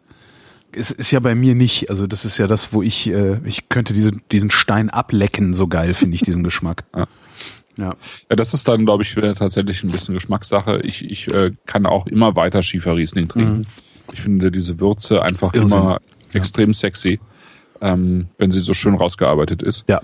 Ähm, ja. Ach, herrlich. ja. Was denkst du, wie lange man den stehen lassen kann? Also, Also, ähm, ich wollte die Sendung eigentlich machen im, also die Weine vorstellen im Juli, glaube ich. ja, das wäre, also für den Sommer Ja. ist der, der ist perfekt für den Sommer. Ja, aber äh, der Sebastian hat die Weine tatsächlich bis Juli auf der Feinhefe gehabt. Ja. Äh, Also der hat tatsächlich den Jahrgang erst im Juli äh, oder Ende Juni, Anf Das ist Anfang wirklich Juli sehr spät. abgefüllt. Ja. Sehr spät. Das heißt, die haben wirklich lange auf der Hefe gelegen, schmecken jetzt gar nicht so Mhm. stark, aber sie haben lange auf der Hefe gelegen, äh, was, was den Weinen einfach auch ein Potenzial gibt äh, für länger. Ne? Okay, das heißt, nächsten das, Sommer ist der immer noch gut. Ja, auf jeden Fall. Ja, ja, ja. Auf jeden Fall. Toll. Äh, abgesehen davon ist er halt auch noch- auch nochmal unterm Schrauber. Ein Schrauber versiegelt die Weine sowieso nochmal anders. Mhm. Ähm, ja, die geben dem nochmal irgendwie äh, locker ein Jahr oder mehr, ja. Ähm, weil da einfach erstmal gar keine Luft mehr drankommt. 580, ey. Ich, ich, ich, ich gucke jetzt gerade mal, was der dann, was hat denn der da so für, der irgendwie auch große Gewächse? Nee. Nee, naja, also was, was dem nahe kommt, meine ich jetzt. Das ist ein Riesling S Feinherb. Ähm, Alte Reben hab, hat er. Ah, auch mal probieren. Ja. Ja. Also Riesling S Feinhalb haben wir ja jetzt gleich im Glas, ne? Ach so, den, der kommt noch. Ah, okay. Ja. Spätburgunder Rosé. Aha. Auch schön. Also da hat man dieses, äh, ähm, diese, diese Frucht, die wir so ein bisschen im Cremant hatten, ja. ähm, in diesem Spätburgunder Rosé, äh, finde ich auch für das Geld äh, einfach toll. Also ein richtig schöner Rosé. Hast du dich bei ihm schon mal durchgetrunken? Also kennst du alle? Äh, ich kenne so ziemlich alle, ja. ja die sind, sind die alle ich, ähm, so eindrucksvoll, also beeindruckend? Mir war der Grauburgunder S, äh, der war mir ein bisschen zu viel, der war mir ein bisschen zu konzentriert. Mhm. Ähm, der letzte Riesling S vom Münchberg 213 war auch nicht ganz mein Fall. Mhm. Also, oder 212, da bin ich mir jetzt nicht ganz sicher. 212 vielleicht. Ähm, da war ich auch nicht persönlich nicht so ganz überzeugt von. Der, der wirkte so ein bisschen vorzeitig gealtert. Ja. Aber ähm, da will ich dem jetzt auch keinen Unrecht tun, da weiß ich jetzt nicht, welcher, welcher Jahrgang es war. Aber Vanion, alles andere, also ja. Schiefer Riesling trocken, Riesling Feinherb, äh, die einfachen Weißburgunder, Grauburgunder haben mir sehr gut gefallen, der Spätburgunder Rosé auf jeden Fall und sowohl äh, der Cremant äh, als auch der Riesling, Aha. Sekt, ja, doch, doch. Ja, schick. Echt, mhm. ist also super. Also das finde ich, das, das äh, ist jetzt echt wieder eine Entdeckung. Ja. Dummerweise habe ich hier echt noch genug Wein. Hm. Aber ich meine, so ein Karton. Muss ich halt mal eine Party machen, ne? Äh, Vanion schreibt in den Chat auch gerade noch, der Rosé ist super, den kaufe ich definitiv nach. Ah, okay. Bei Rosé habe ich immer so ein bisschen Angst, dass der schnell umkippt. Ich weiß gar nicht warum. Also ich habe bei Rosé, denke ich immer, nee, den kann man so lange nicht lagern. Also ich habe ähm, jetzt im Sommer einen, ich glaube, einen 82er Rosé von ja. äh, Tondonia äh, aus der Rioja getrunken. Aha.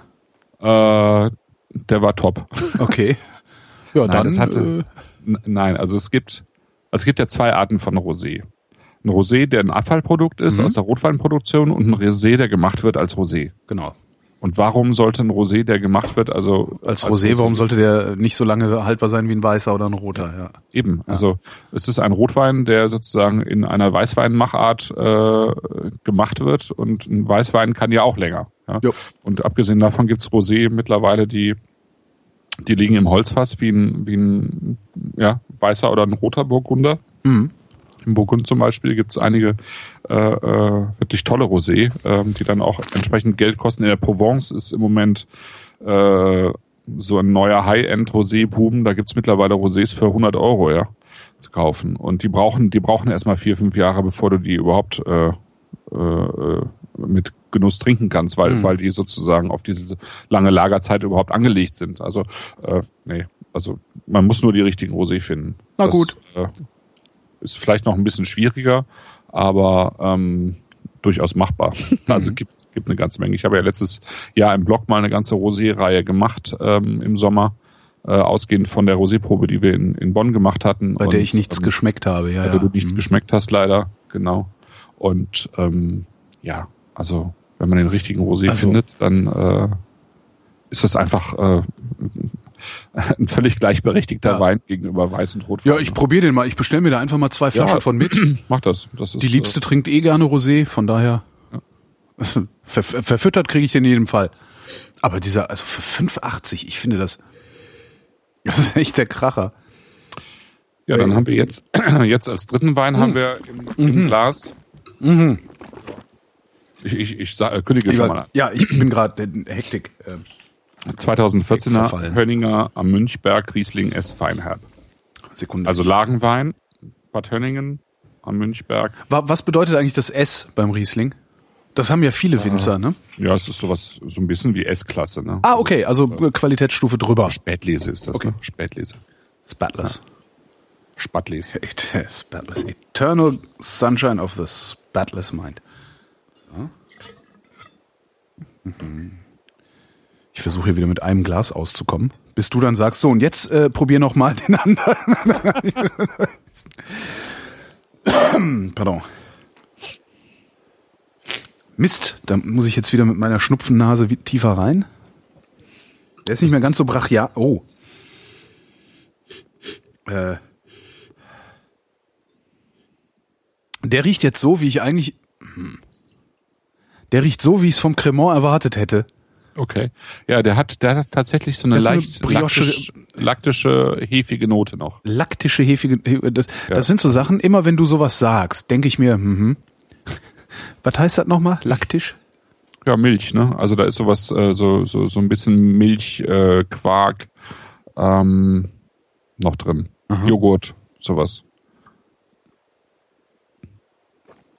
Kommt normalerweise eben von, von der Hefe. Also hier könnte es sein, tatsächlich, dass es, äh, dass es eben von der, von der längeren Hefelagerung kommt, ne? Das hier noch stärker auswirkt. Also das war vor ein paar Wochen noch krasser. Ähm, ich hatte die, also als ich ausgewählt habe für die Sendung, Ja. das war ja im August dann, glaube ich. Äh, da war das, da waren die alle noch ähm, unfertiger. Also da waren die immer noch relativ frisch gefüllt und wirkten ähm, alle noch ein bisschen schwieriger. Das hat sich schon deutlich gelegt. Äh, Man merkt jetzt noch so ein bisschen was von diesem äh, so ein bisschen unruhiger Hefeton, finde ich.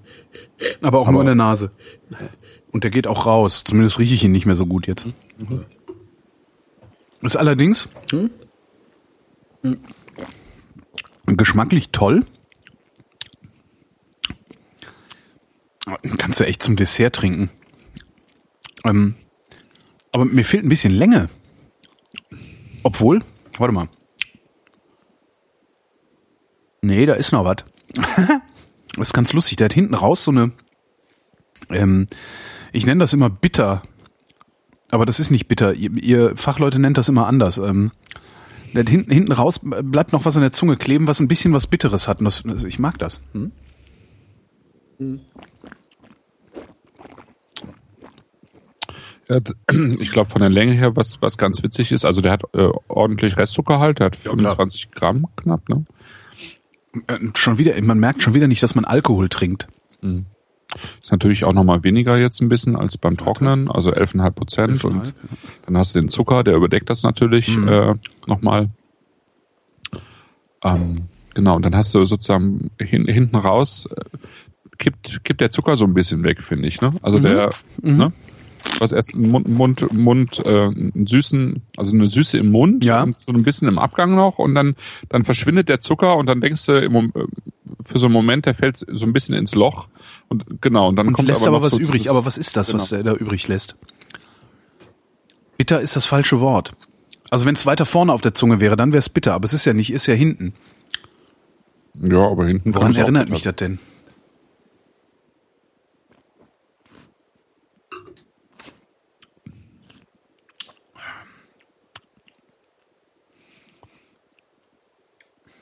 Auf jeden Fall ist er tatsächlich auch am Gaumen, was man in der Nase schon hatte, auch am Gaumen deutlich cremiger. Ne? Ja. Ja, ja.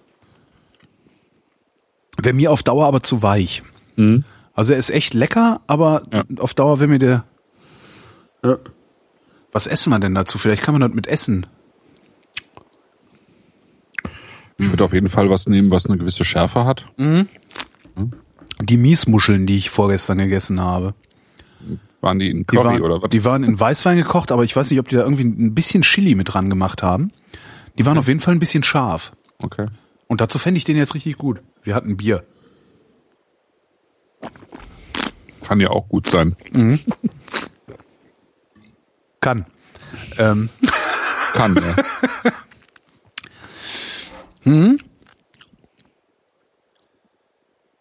ja, aber wäre jetzt nicht mein, aber ist halt auch feinherb. Trinke ich halt auch sonst nicht. Ich weiß nicht, ich glaube, das Einzige, was ich sonst feinherbes habe, ist auch von äh, Florian Weingart. Und den habe ich, glaube ich, auch nur genommen, weil er da stand.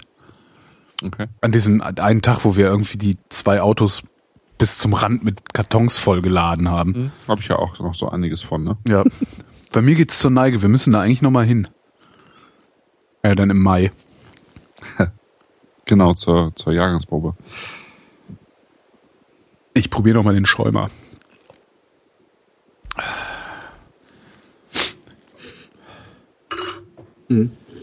Ich auch. Das war jetzt nicht so ganz, aber.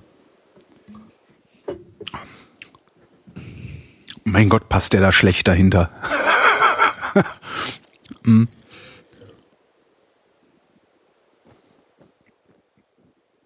Aber was ich nicht verstehe ist,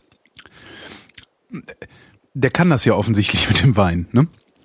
Ja. Warum macht er nicht, äh, äh, warum macht er das nicht nur? Also warum arbeitet er noch in irgendeiner Genossenschaft für irgendwen anders und nicht nur für sich?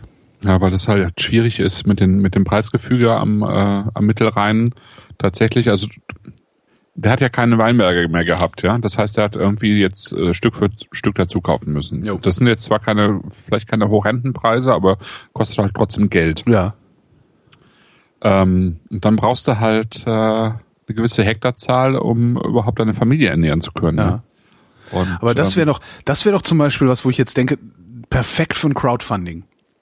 Das, ja, das also, funktioniert, dass also so jemand wie Schneider hingeht und sagt, äh, Kinders, hier sind meine Weine, probiert euch mal durch, gefällt euch das, das kann ich, ich würde davon gerne leben, so wie ich das mit meinen Podcasts mache. Mhm. Hier, das ist, was ich kann. Ich kann mit Leuten quatschen, ich kann ab und zu mal einen Witz erzählen und ich weiß meistens, wann eine Sendung auch zu Ende sein sollte. Mhm. Ähm, ich würde gerne damit mein Geld verdienen können und es funktioniert. Menschen werfen mir Geld in den Hut, um dass ich davon naja, nicht leben könnte, aber zumindest ein Standbein habe. Äh, jetzt könnte Schneider, Sebastian Schneider doch hingehen und sagen, hier, hier, guck mal, das kann ich, ich würde das gerne richtig machen, ich würde das gerne groß machen. Ich brauche dafür, keine Ahnung, 100.000 Euro.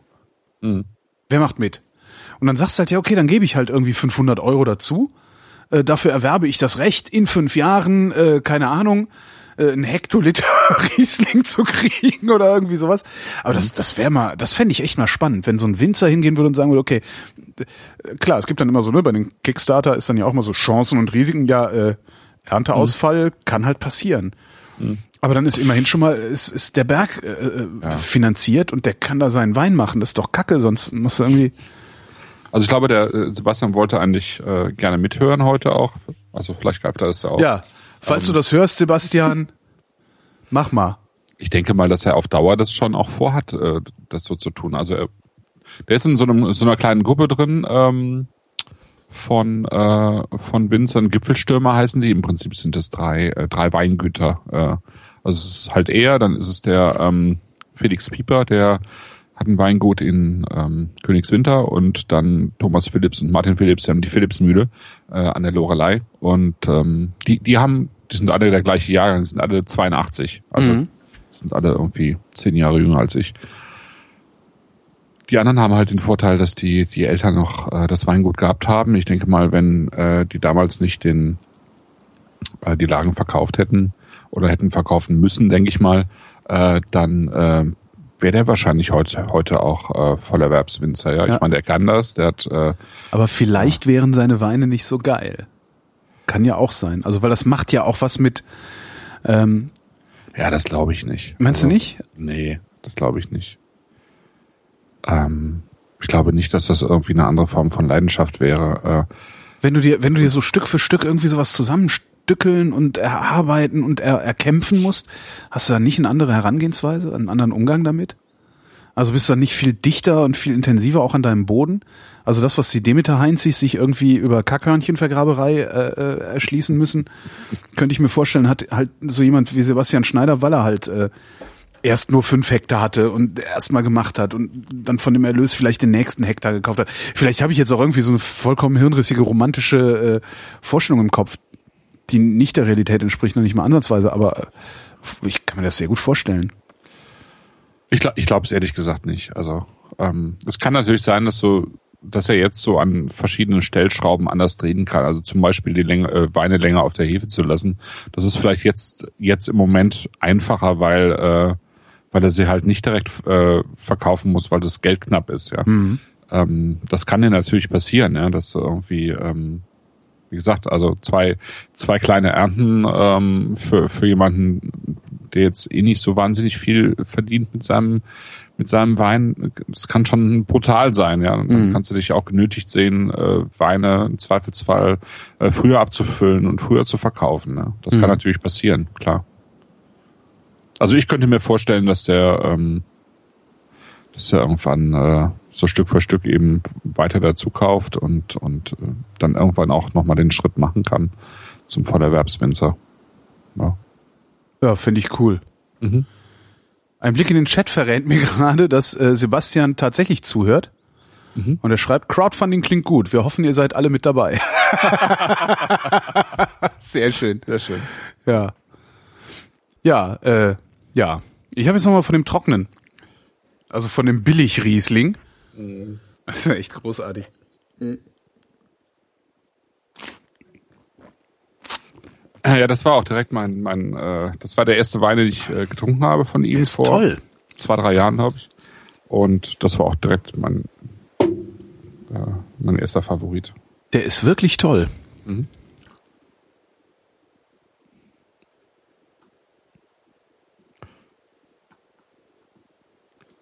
Ja. Ja. Ja. Dann besaufen wir uns jetzt mit dem trockenen Riesling, ne? Genau. Mhm. Also Jetzt weiß ich es auch wieder, also was, was auf jeden Fall damals genauso empfehlenswert war und ich denke jetzt äh, genauso, ebenso ist sozusagen die Stufe drüber, das wäre dann der alte Reben trocken. Ne? Den ja, habe ich, hab ich mit in den Warenkorb geworfen. Aber ich nehme nur einen kleinen Karton, weil ich, ich habe immer Angst, dass das Zeug kaputt geht, weil ich keinen richtigen Keller habe. Genau. Was nach wie vor, das nervt mich nach wie vor. Eigentlich müsste, es gab so ein, es gibt ja diese Self-Storage-Läden hier in Berlin. Also ja, so, hier bei uns auch. In Hamburg ja auch, klar. Ja. Und äh, ich weiß nur, die einen, die haben mal angekündigt, also die haben so mehrere äh, von diesen Lagerhäusern hier in Berlin mhm. und es gibt, die haben sogar ein Weinlager, also klimatisiert, mhm. beliebig mhm. groß mietbar. Ähm, das ist aber irgendwo in Hohenschönhausen oder sowas im, mhm, okay. von mir aus gesehen am anderen Ende der Stadt ist. Ja, ja. Äh, und die haben mal angekündigt, dass die hier bei mir um die Ecke, also tatsächlich eine U-Bahn, also eine S-Bahn-Station weiter, sowas auch anbieten wollten. Und das fände ich eigentlich ganz geil. Weil dann das kannst du dann nämlich die, die, die äh, etwas wertvolleren Sachen und auch die Sachen, die du länger lagern willst, lagern. Äh, und läufst auch nicht Gefahr, mal schnell ein Fläschchen aufzumachen, sondern du musst dann halt raus zur S-Bahn, dahin. Ne, ne, ne, ne, ne. Mhm. Ich mal gucken, aber ich glaube, das war sehr teuer, sich da so ein Teil zu mieten. Okay. Ja. Bei uns hat hier in Hamburg hat jetzt die Winebank aufgemacht, Winebank äh, Hamburg. Also es, das Ursprungskonzept äh, kommt aus dem Rheingau vom Weingut Balthasar Ress, von dem wir ja auch schon Weine hatten äh, in einer der letzten Sendungen. Ähm, also Dirk Würz, der die Weine da macht. Mhm. Die haben sozusagen diese Winebank bei sich im Keller und die, die machen so ein sowas wie ein Franchise-System äh, davon. Äh, sprich, äh, du hast einen, du hast einen Keller, da kannst du dir Fächer mieten und äh, die Fächer sind sozusagen rund um einen, äh, ein oder mehrere Räume, in denen du dich aufhalten kannst mit Freunden und Weine trinken kannst. Ach was, das ist ja, ja geil. Und äh, in dem Fall ist es jetzt äh, ähm, ist der Träger in Hamburg ist Tarantella, das ist ein Restaurant. Ähm, und die haben dort dann im normalen äh, Gastronomiebetrieb auch äh, eine kleine Küche, ähm, so dass du dann da auch was essen kannst. Ja? Super. Und ähm, ich überlege tatsächlich, ob es sich lohnt, weil ich ja jetzt ganz gerne wieder mehr Veranstaltungen auch machen möchte. Ah, dich da einzumieten ja. und das mhm. gleichzeitig zu benutzen als Veranstaltungsort für deinen. Genau, das kann man machen. Super Idee. Und dann vielleicht kriegst du es ja so, so skaliert, dass du durch die Veranstaltung auch die Lagerkosten reinkriegst. Ja, sowas. Genau. Was kostet, ja. weißt du, was das kostet? Wie nee, wird das gerechnet? Nach Flaschen oder nach, nach? Nee, nee, nee, du kannst verschiedene große Fächer kaufen. Okay. Äh, oder mieten, besser gesagt. Und ähm, du kannst dann aber zu jeder Tages- und Nachtzeit da rein, ja. Also mhm. du hast das sind für die ganz Wahnsinnigen, die ja nur im Porsche noch schnell einen Wein holen fahren, nachts um drei. Also sowas. Ja. Also sowas fände ich halt ganz geil. Also ich muss noch mal gucken, ob es das hier gibt. Also das wäre, das, davon träume ich wirklich noch einen Keller zu haben. Also einfach ein Keller, ja, wer, wer was jetzt nicht, nicht, den Keller, den ich hier habe. Ich habe ja einen, ne? Da werden dann halt gelegentlich Fahrräder rausgeklaut. Ja. Äh, aber der ist halt so warm. Das ist halt scheiße. Mein Keller ist zu warm. Ansonsten ja, das, könnte ich den voll Wein packen. Ja. Na, du kannst ja nicht bei 20 Grad oder 22 nee. Grad da die Weine lagern, das ist ja furchtbar. Ja. Naja. Ja. Ja. Da sind wir, wir fertig, oder? November weiter, ne? Machen wir? Ja, dann machen wir das. Machen wir. Ich habe äh, ich hab auch schon das Weingut. Es wird auch wieder ein Weingut, also wir ja. werden direkt ab Weingut bestellen. Ähm, habe ich jetzt auf der letzten Generation Riesling kennengelernt. Das ist so ein sozusagen so ein, so ein, so ein Verbund von äh, Jungwinzern, ich glaube bis 32 oder 33 kannst du da Mitglied sein. Mhm. Äh, die machen halt so Touren durch, durch Deutschland irgendwie ein, zwei Mal im Jahr und stellen mhm. sich vor. Und ähm, da hat mir ein Weingut sehr gut gefallen aus der Pfalz, das Weingut Petri. Und äh, da werden wir drei oder vielleicht sogar vier Weine, müssen wir mal gucken. Yay, vier Weine. Äh, haben. Ähm, ich bin nur noch nicht ganz, ganz durch mit dem Riesling, also für welchen Riesling ich mich entscheide äh, für die Sendung. Aber ansonsten äh, steht das Programm für November. Und Dezember wollen, machen wir dann wieder irgendwie eine Weihnachten. Schön für Weihnachten was, genau. Ja. Genau. Schön Idee. für Weihnachten einkaufen. Schön für Weihnachten einkaufen, genau. Genau, da werden wir mal zum äh, Holger Schwarz gehen. Vinikultur heißt der Laden. Mhm. Äh, ist einer der spannendsten Weinläden in Berlin. Ach. Ja. Wo ist der? Ähm, da fragst mich jetzt. Ich war, ich war wahrscheinlich in Mitte. Ist ja mittlerweile ist ja alles in nee, Mitte. Äh, fancy ähm, schmancy. Warte, ich, ich sag's dir gleich. Yep. Äh, da gehen wir jedenfalls hin, wenn ich nach Berlin komme. Okay, auch. Chef. Am Samstag vor der Raw für die Leute, die in Berlin sind und sich für so Weine interessieren, die wir hier in den Sendungen häufig trinken, also auch für Naturweine, äh, ist ja Ende November die Raw, also die Londoner Naturweinmesse in Berlin für die man sich eine Karte kaufen kann und mhm. das auch tun sollte, wenn man Interesse für diese Weine hat. Ähm, weil man da einfach mal wirklich die aktuelle Naturweinszene irgendwie probieren kann. Ja. Nur, nur noch mal so als Tipp. Naturwein äh, für, für die Doofen. Was ist Naturwein? Naturwein ist äh, äh, ein Wein mit wenig Intervention, sagt man ja so schön. Ja, also äh, so ähm, also Naturwein ist ja immer ein Widerspruch in sich, weil, weil man an, überall Stellschrauben hat, äh, wie man Wein beeinflusst. Das macht auch ein Naturweinwinzer. Aber grundsätzlich äh, arbeiten Naturweinwinzer äh, biologisch, organisch oder biodynamisch im Weinberg und im Keller mit so wenig äh, Schwefel wie möglich, äh, mit äh, wenig oder gar keiner Filtration und so weiter. Mhm. Also ähm, ja, Low Intervention. Und ähm, ich weiß auch nicht mehr, wo du den Faden äh, sind, wieder aufnehmen müsstest. häufig Weine, die die äh, die äh, längere Maische Standzeiten ja. hatten. Also ja, was man so als Orange Wein bezeichnet, mhm. zum, zum Beispiel Weine, die aus Amphoren kommen. Also schon eine sehr alternative äh, Weinszene. Wo aber vollkommen aberwitziges Zeug rauskommt. Wo teilweise wirklich ja. vollkommen aberwitziges Zeug rauskommt im negativen Sinne. Also sprich. Ach so, nee, ich meinte das jetzt im positiven Sinne. Also ja, ich bin noch nie so oft, ich bin nee, noch nie so oft irrsinnig positiv überrascht worden wie bei einem Naturwein. Mhm. Ja, also als ich äh, vor drei Jahren auf der zum ersten Mal auf der Raw war, da hat sich das noch ziemlich gespalten. Also da waren Weine, wo ich gesagt hätte, boah, der ist aber echt äh, äh, der schmeckt irgendwie mikrobiologisch verseucht, ja. ja. Das, das, ist einfach Scheißdreck, ja. Und dann, dann kommen da halt Weine bei rum, die, die sind so genial. Also wer bei mir im Blog mal unter Verlic guckt zum Beispiel, das ist unter was? Verlic. Also Verlic. Verlic mit W am Anfang. Mhm. W wie Wein, Verlic. Äh, das ist so eine so eine kleine Ode an einen Naturwein, die, zu der ich mich mal vor einiger Zeit habe hinreißen lassen. Das sind, das sind halt Weine, die sind unfassbar, ja, weil die sich äh, sozusagen von Minute zu Minute verändern und äh, ähm, dabei irgendwie so, so weit entfernt sind von, von einem Wein, wie man ihn eigentlich im Kopf hat irgendwie. Ja. Und ähm, ja, also da gibt's sehr, sehr schöne Überraschungen. Und es ist äh, eine sehr schöne Messe, zumindest war sie das bisher in London und es ist in, in den, wie heißen die, Markthallen 9 in, Markthallen in Berlin. 9, Ist ja, glaube ich, eine ganz nette Umgebung. Die Umgebung und ist nett. Das Problem an der Umgebung ist, äh, darum würde ich zum Beispiel so eine äh, Veranstaltung genau da nicht machen.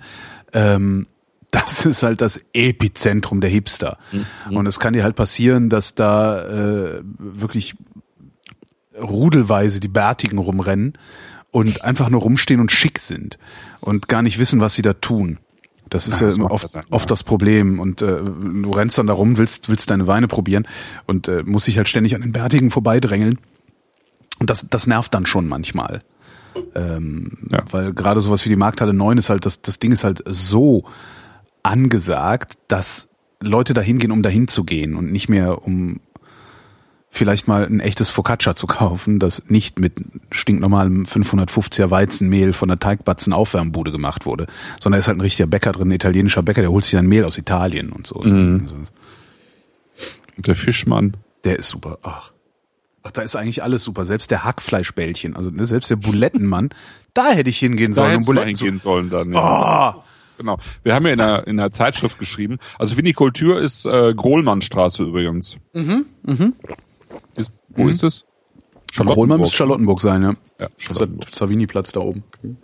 Und äh, das Weinmagazin heißt, wie gesagt, Schluck. Es ist von zwei Berliner Weinverrückten geschrieben worden. Ähm, Mir haben auch schon Leute gesagt, das wäre so ein bisschen stark Berlin-lastig, das äh, Heft. Das mag auch daher kommen, dass die Weinszene insgesamt auch so ein bisschen Berlin-lastig ist tatsächlich. Ach ja? Also die Leute, die Ah ja. über Wein schreiben und Ja gut, weil hier die Mieten so billig sind. Ne? Ich meine, vom Weinschreiben lebst, lebst du schlecht, also wohnst du da, wo die Miete nichts kostet.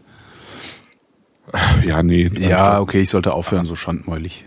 Aber ich habe halt getrunken, dann, ist- dann werde ich ja immer so komisch. Es sind halt viele, die, die tatsächlich die auch schreiben, aber die halt auch eine Stimme sozusagen ihre Stimme erheben für Wein. Äh, die sind halt, die sind halt gerade in Berlin. Das ist einfach. Äh, also wir, wir, dagegen ist Hamburg halt extrem langweilig, was Wein angeht. Total, ja. Ja, aber Fisch, Fisch können sie. Nicht? Keine Ahnung.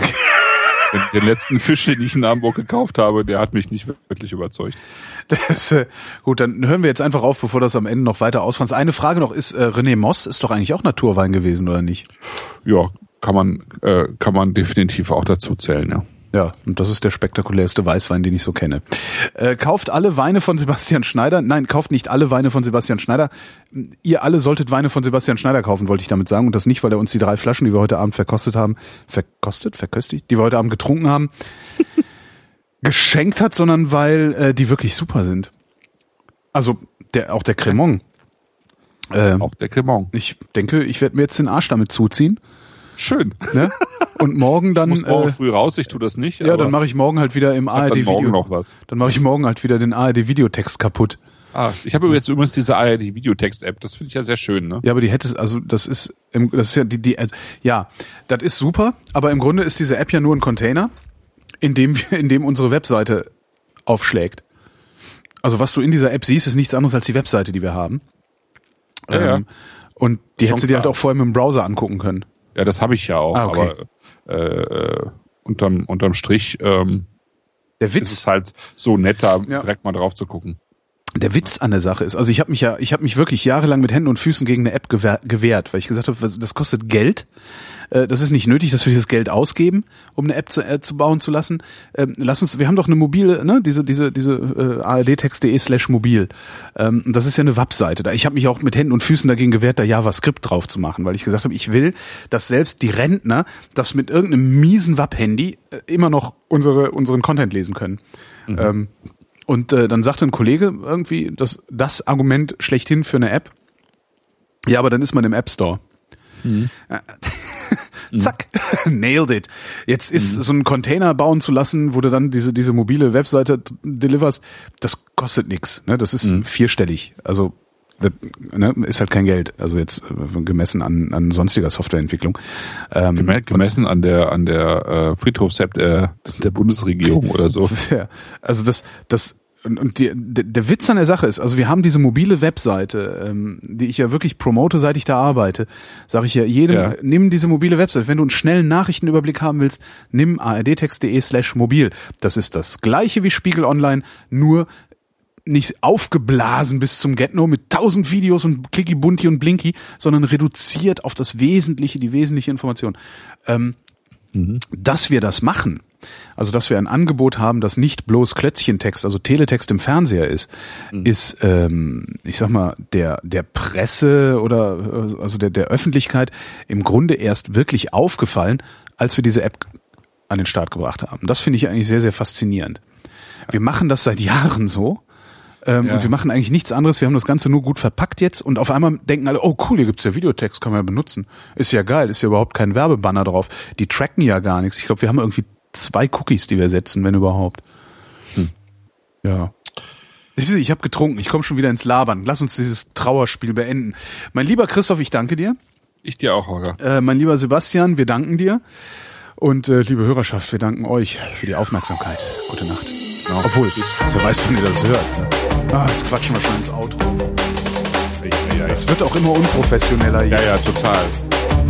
Immerhin hat die Leitung gehalten. Das ist faszinierend.